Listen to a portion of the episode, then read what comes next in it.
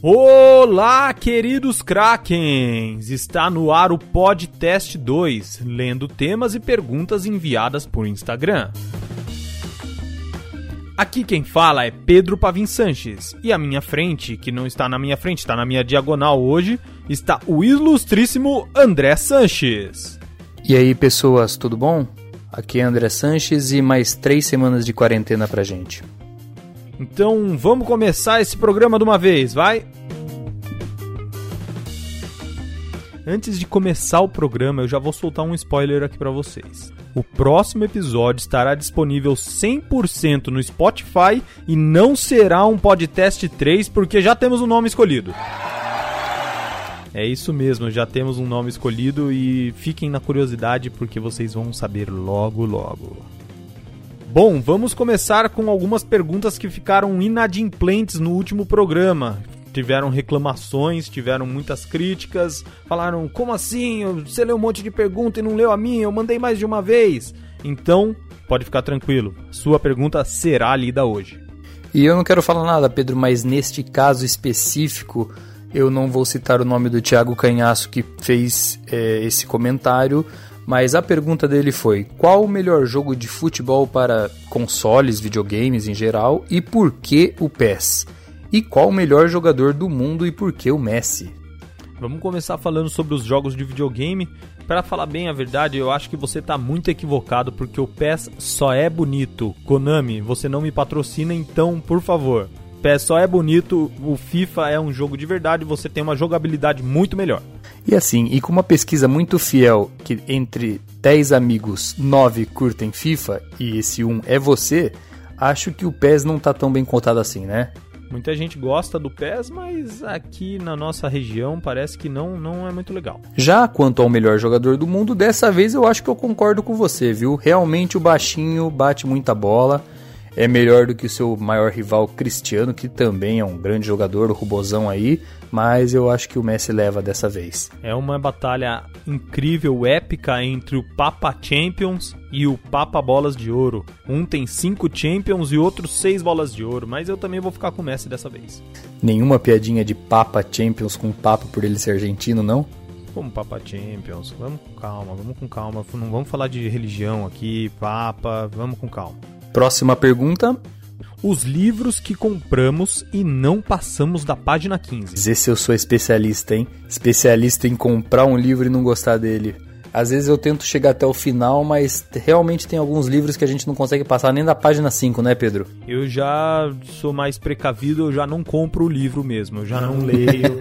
Eu já tenho esse, essa, essa, essa esse método para não passar da página 15, eu já não começo nem da zero. Tem um livro aqui que é o livro do Guardiola e às vezes acontece isso que o livro não supre a expectativa que você está esperando do livro. Então, às vezes é normal até acontecer isso. Muita gente vai concordar comigo, mas apesar de gostar muito de ler, os livros da literatura brasileira, alguns são legais, né? Mas na grande maioria eu não gosto. Acho que a escola tenta, na verdade, incentivar você a não ler. Eu, por exemplo, tenho no meu top 1 dos piores da história o livro Senhora, que pelo amor de Deus. São livros que são empurrados pra gente na nossa infância e num momento que, assim, a gente já tá buscando mais fantasia, vamos dizer assim, e a gente não encontra nas incríveis obras do que a gente lê na escola. Falar em fantasia, espera já já que a gente vai falar um pouco sobre isso nas. Opa! Bom, é, temos uma pergunta do Guilherme Massuela que também veio me perguntar por que, que eu não li a pergunta. Qual é o melhor jogo de futebol da década que você assistiu, André? Melhor jogo se diz jogo partida. Partida de futebol. A melhor partida de futebol da última década foi aquele Santos contra Flamengo, em que o Flamengo venceu de 5 a 4, foi disputadíssimo, foi pau a pau, 1 a 1, 2 a 1, 2 a 2, 3 a 2, 3 a 3. E, inclusive o gol do Neymar entrou pro Puskas, ganhou o Puskas, né, nesse ano, nesse, nessa partida e foi, nossa, eu lembro até hoje onde eu tava assistindo esse jogo porque foi realmente inesquecível. Eu já coloco um jogo para sair um pouco do futebol brasileiro. Eu coloco um jogo não só pela grandiosidade do jogo, mas eu coloco o 6 a 1 do Barcelona em cima do PSG por todo o fator histórico que estava ali, porque um time tinha feito 3 a 0 e foi 3 ou 4 a 0, foi 4 a 0 o PSG fez em cima do Barcelona e ainda assim o Barcelona conseguiu reverter que nunca tinha acontecido na história da Champions League uma, uma, uma virada tão histórica como essa, então eu coloco esse jogo como meu primeiro lugar. Temos aqui uma pergunta que eu considero engraçada. Não, engraçada não é porque na verdade o contexto agora não é engraçado, longe disso, né? A pandemia em si não tem nada de engraçado, mas eu li a pergunta colocando no contexto atual e achei que a resposta ia sair mais ou menos engraçada. Como contornar o amigo chato do trabalho? Bom, no momento, fica em casa, né? Fica em casa que você contorna ele. Ou se tiver alguma áudio ou videoconferência, finge que travou e você está contornando ele da forma mais fácil possível neste momento. É, eu tenho duas sugestões, mas uma eu não vou falar porque foi totalmente repudiada pelos participantes deste podcast. O cara no segundo podcast já tá querendo incitar violência. Jamais, de forma alguma. Eu sou, eu sou completamente contra a violência. E como você seria preso se você fizesse uma coisa dessa? Eu vou para uma, uma resolução um pouco mais fácil. Compra um fone que, que isole bastante o áudio, o áudio não, o som externo, e põe ele, deixa o cara falando do seu lado. Sugestões do Povo. Para você que está aí de quarentena por mais esse tempo renovado, né, de quarentena, eu vou sugerir dessa vez uma série da Netflix que eu comecei a assistir, uma série de animação chamada Midnight Gospel para quem curte animações adultas, assim como Rick and Morty, Family Guy ou até o antigo Simpsons, esse Midnight Gospel é muito interessante porque é uma forma, vamos dizer assim, parece um podcast, mas com animação no fundo. É uma entrevista gravada em tempo real com animação tem temas polêmicos no primeiro episódio, não vou dar spoilers aqui. E ele consegue abordar temas existencialistas e sobre reflexão. É, é, interessante, vale a pena dar uma conferida. É uma coisa nova na Netflix e é bem interessante. E ainda por cima você vai conseguir assistir essa série e pode ter certeza que vai ser uma série que vai bombar e você vai poder virar para aquele seu amiguinho chato e falar: Eu já assisti essa série desde o começo, tá bom? Bom, eu vou sugerir um jogo aqui, porque vocês já perceberam que eu sou mais do, do, do mundo dos games. Pelo fato quarentena, tem muito tempo aí para você ficar jogando. Call of Duty é um jogo legal, mas você vai cansar logo logo. Fortnite é a mesma coisa. Então eu vou sugerir Red Dead Redemption 2, um jogo de 2018 que você tem um mundo aberto vasto pra caramba, você vai conseguir gastar na história pelo menos umas 30 horas de, de campanha e para explorar o mundo inteiro vai umas 70 horas tranquilamente. Então gasta o seu tempo nesse jogo que vale super a pena. E para encerrar as sugestões, eu quero sugerir para quem gosta de ler o livro Duna. É um livro que tem mais de 40 anos aí, se eu não me engano, 30, 40 anos. E ele já teve uma adaptação para o cinema que não teve muito êxito, mas vai ter agora em dezembro uma nova adaptação. E tá com tudo aí, porque para quem gosta de cinema, grandes nomes, tanto é, como atores, diretor e trilha sonora. Trilha sonora aí do Hans Zimmer, para quem gosta. Então confira aí o Duna, se você quiser ler um livro de fantasia, que no final do ano vai virar filme. Conversa fiada. Bom, vamos começar aqui o Conversa Fiada com uma pergunta muito peculiar que eu vi no Instagram.